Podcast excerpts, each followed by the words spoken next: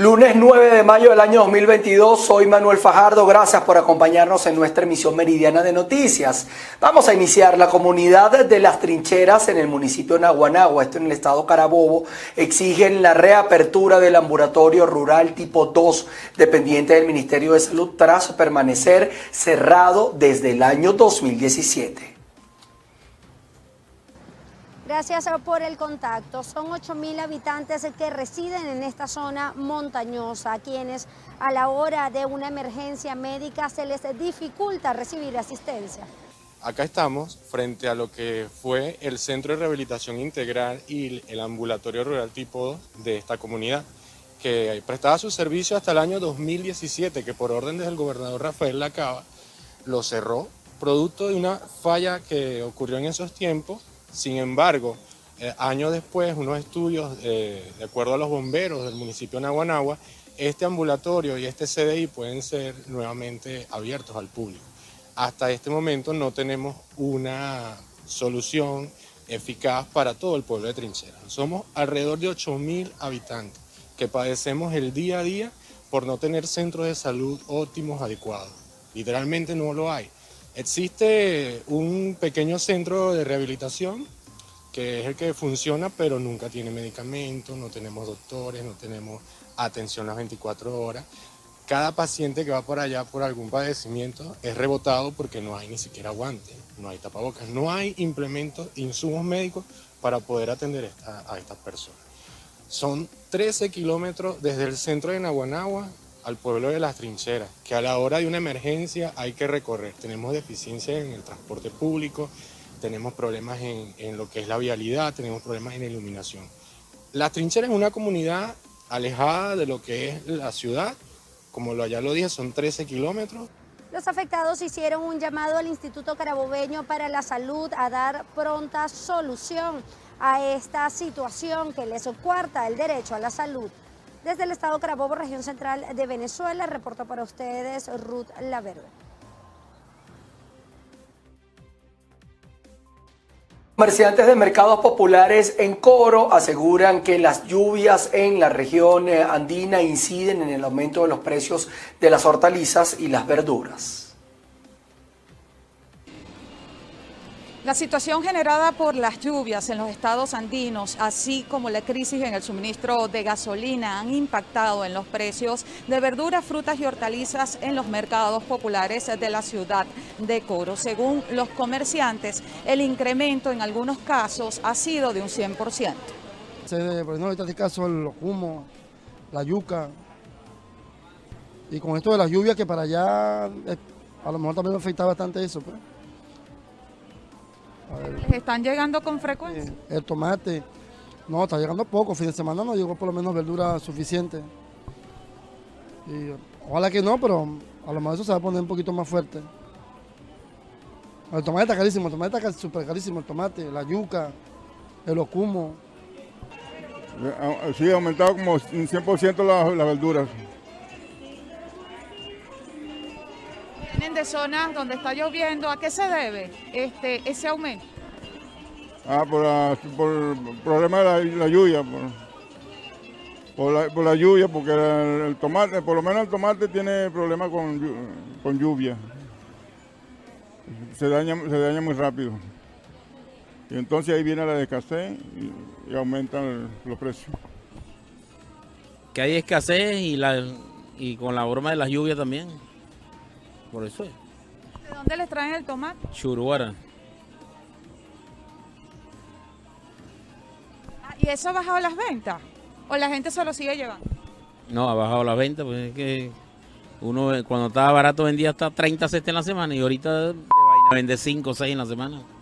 Los comerciantes también aseveraron que esta situación ha disminuido significativamente las ventas. Es parte del reporte que tenemos a esta hora desde el estado Falcón. Volvemos nuevamente con la emisión meridiana de Noticias BPI TV.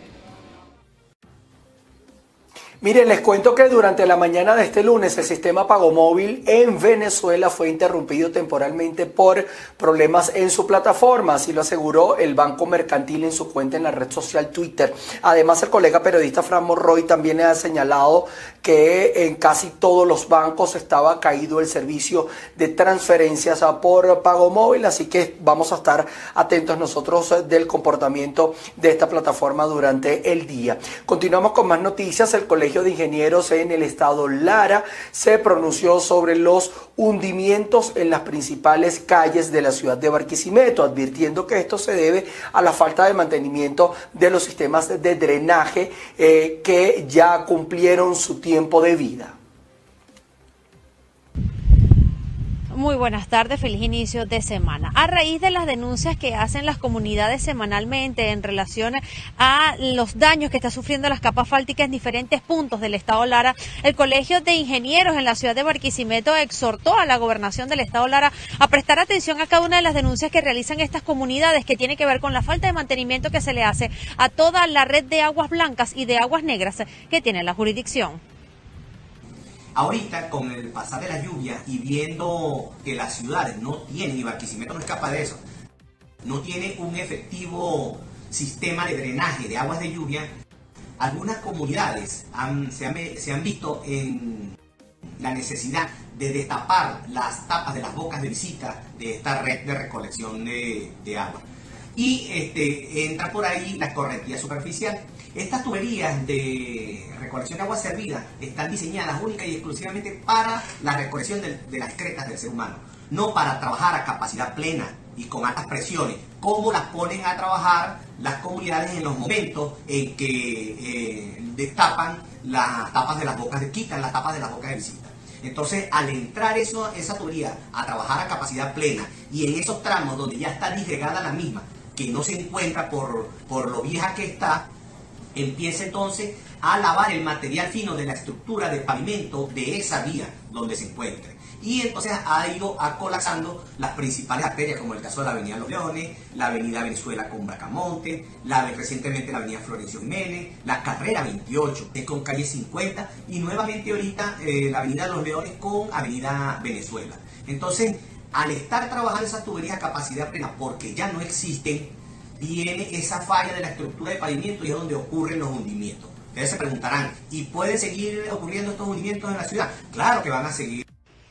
A través de las redes sociales se han viralizado videos de diferentes huecos que se han abierto en las principales calles y avenidas del estado Lara, específicamente de la ciudad de Barquisimeto, en donde una persona salió lesionada y otros vehículos también han sufrido algunos daños. Esto de alguna manera es preocupante para la ciudadanía que está exhortando a la gobernación del estado Lara a realizar un estudio minucioso de cómo se encuentran todas las tuberías para ir cambiándolas progresivamente y evitar entonces que las calles sigan con colapsando, en donde son los ciudadanos los que están padeciendo de esta situación, pues en cualquier momento cuando esté atravesando un vehículo o una persona, cualquier calle puede ser y ese es el temor que tienen las personas. Es la información que manejamos desde la ciudad de Barquisimeto en el estado Lara, reportó para ustedes Andreina Ramos. Un homicidio enlutó la celebración del Día de las Madres para una familia venezolana. Esto sucedió en la parroquia La Vega, en la ciudad de Caracas. Irene Mejías nos cuenta los detalles desde la morgue de Bellomonte. Así es, el presente contacto lo hacemos desde los alrededores de la morgue de Bellomonte, aquí en la ciudad de Caracas, haciendo un repaso por los casos de homicidios en la ciudad capital este fin de semana. Destaca el caso del joven Yervin España, de 29 años de edad, quien salió de su casa en la parroquia La Vega, aquí en el municipio Libertador de la ciudad de Caracas y justamente a pocos metros de su hogar cercano a lo que sería Cementos La Vega fue interceptado por varios sujetos quienes lo despojaban de su teléfono celular y le propinaban varias puñaladas al resistirse al robo. Esto lo narró precisamente su madre, la señora Jenny España, aquí en la Medicatura Forense de Bellomonte. Este caso fue precisamente este domingo, Día de las Madres.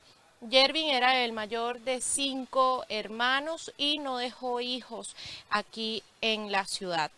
Su madre denunció que todavía no sabía quiénes habían podido cometer este crimen, pero funcionarios del Cuerpo de Investigaciones Científicas Penales y Criminalísticas se encuentran haciendo las respectivas averiguaciones con respecto al caso. Esta es la información que manejamos hasta este momento desde Caracas, Venezuela. Irene Mejías.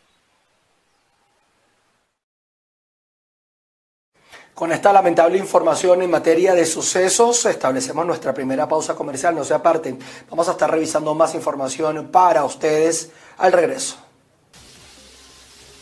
Seguimos con ustedes. La banda criminal Clan del Golfo mantiene retaliaciones por la extradición de su líder alias Otoniel. Esto en algunas regiones apartadas de Colombia, donde impusieron un paro armado, lo que obligó a las autoridades a intensificar los operativos para permitir que abrieran negocios comerciales en zonas donde hay serias amenazas. El presidente de la República, Iván Duque, anunció la creación de bloques de búsqueda regionales con la finalidad de capturar a los principales cabecillas del clan del Golfo. La medida se adoptó luego de que este grupo criminal decidiera instaurar un paro armado en retaliación por la extradición de alias Otoniel que afectó a 95 municipios de 10 departamentos. Ante la coyuntura, las autoridades decidieron implementar un operativo especial de seguridad con más de 52.000 uniformados del ejército y la policía. Se ha creado por instrucción mía los bloques de búsqueda regionales contra las estructuras del Clan del Golfo. Pero también se va a generar una célula de bloque de búsqueda especializado y quizás el más fuerte que haya visto nuestro país desde lo que fue la lucha contra el cartel de Medellín y el cartel de Cali para dar de baja o capturar a Ciopas y a Chiquito Malo. El mandatario solicitó todo el respaldo de los gobernadores y alcaldes de las zonas donde se han registrado hechos de violencia. Durante el domingo en la tarde, el ministro de Defensa, Diego Molano, realizó un sobrevuelo con el gobernador Aníbal Gaviria por Antioquia, uno de los departamentos más afectados, junto a Atlántico, Bolívar, Cesar, Córdoba, Chocó, Magdalena, Norte de Santander, Santander y Sucre. Se hace énfasis en que la recompensa por Ciopas, por información que conduzca a Ciopas y a Chiquito Malo, es de 5 mil millones de pesos. Pero la instrucción también, ministro Molano y ministro Palacios, es que en cuestión de horas debemos tener lista la campaña televisada y radial de Se Busca contra estos dos criminales. Como balance, las autoridades informaron que durante el fin de semana fueron asesinados tres integrantes de la fuerza pública en los departamentos de Antioquia, Córdoba y Chocó. En medio de la coyuntura por el paro armado, fueron capturados 92 ciudadanos presuntamente integrantes del Clan del Golfo, 71 de ellos en flagrancia. Además, el presidente de la República le instruyó al ministro de Justicia, Wilson Ruiz, que agilice todos los procesos de extradición contra integrantes de la agrupación criminal que estén solicitados por Estados Unidos. En Bogotá, Miguel Cardosa, BPI TV. El Día de la Victoria es conmemorado en Ucrania y Rusia, pero con visiones diametralmente distintas, mientras que los ataques en Mariupol se intensifican. Rusia y Ucrania conmemoraron este 9 de mayo el Día de la Victoria contra la ocupación nazi en dos contextos distintos. Rusia como país invasor y Ucrania como país invadido, cuando en 1945 pertenecían ambos a un mismo Estado, la Unión Soviética. Mientras el presidente ruso Vladimir Putin justificó la invasión a Ucrania, asegurando que Occidente llevó al Kremlin a tomar medidas. Repetiré, Veíamos cómo se desarrollaba la infraestructura militar, cómo comenzaron a trabajar cientos de asesores extranjeros, cómo suministraban regularmente el armamento más moderno desde los países de la OTAN. El peligro crecía como cada día. Rusia dio un golpe preventivo a la agresión. Se trató de una solución obligada, oportuna y la única correcta. La decisión de un país soberano, fuerte e independiente.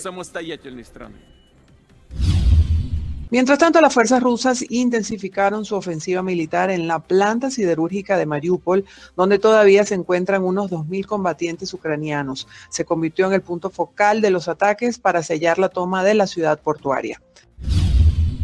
El Estado Mayor del Ejército ucraniano advirtió sobre una alta probabilidad de ataques con misiles y dijo que las tropas rusas estaban incautando documentos personales de la población local sin una buena razón en la localidad de Zaporilla.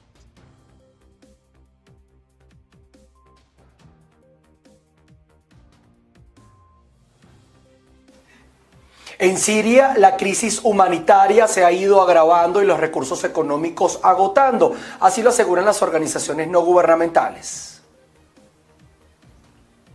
Las necesidades en Siria son más grandes que nunca ante una grave crisis económica exacerbada por la guerra en Ucrania. Así lo han alertado las ONGs presentes en el país ante el inicio este lunes de una conferencia de donantes organizada por la Unión Europea. Las organizaciones temen que un desvío de atención hacia Ucrania merme aún más los fondos destinados a Siria. La sexta conferencia de Bruselas en busca de financiación para Siria y para millones de refugiados huidos a otros países de la región llega después de que los fondos para esta causa cayesen en picado en los últimos dos años. Tras cerca de 11 años de conflicto armado, la población enfrenta dificultades debido a una crisis económica sin precedentes que les obliga a saltarse comida, quemar ropa para calentarse y enviar a sus hijos a trabajar, y que está aumentando la inseguridad alimentaria crónica. También son enormes las necesidades en el sector sanitario de Siria, donde muchos hospitales y clínicas han sido dañados o destruidos durante la guerra. Un gran número de trabajadores han huido del país o han fallecido y la mayoría de centros sufren regularmente escasez de medicinas y materiales médicos. Los enfermos tienen que desplazarse más lejos para obtener atención médica y con los crecientes precios del transporte muchos se ven obligados a esperar. La crisis humanitaria afecta con especial fuerza a la zona de Idlib en el noroeste del país, considerado el último bastión opositor y donde hay 2,8 millones de desplazados, la mayoría residentes en abarrotados campamentos.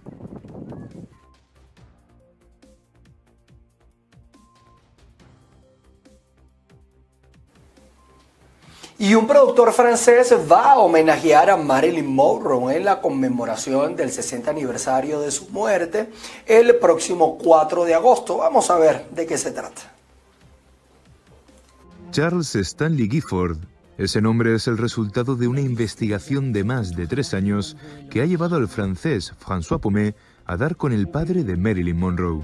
Ahora el director francés lleva su trabajo a una película con la que quiere homenajear a la actriz estadounidense. Marilyn Monroe se construyó sin sus padres. Gladys, su madre, pasó la mitad de su vida en hospitales psiquiátricos. Era muy inestable y Marilyn iba de orfanatos a familias de acogida. A su padre nunca lo conoció. Algunas fisuras de Marilyn están ligadas a este abandono, a ese marco familiar que no tuvo.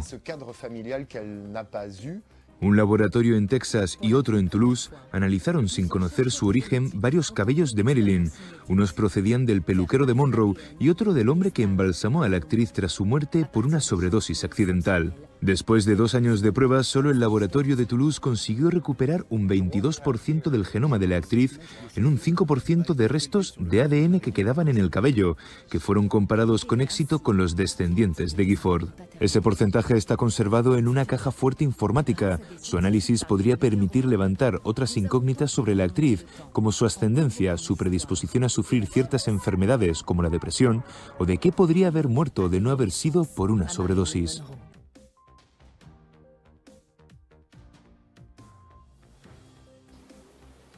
Con esta información de la rubia eterna, nosotros nos despedimos de nuestra emisión y actualización informativa a través de la emisión meridiana de noticias acá en VPI TV. Vamos a estar realizando avances con ustedes pendientes de lo que ocurre en Venezuela, Latinoamérica y el mundo y nos vamos a ver a las 6 de la tarde en nuestra emisión central de noticias. Se les quiere. Chao, chao.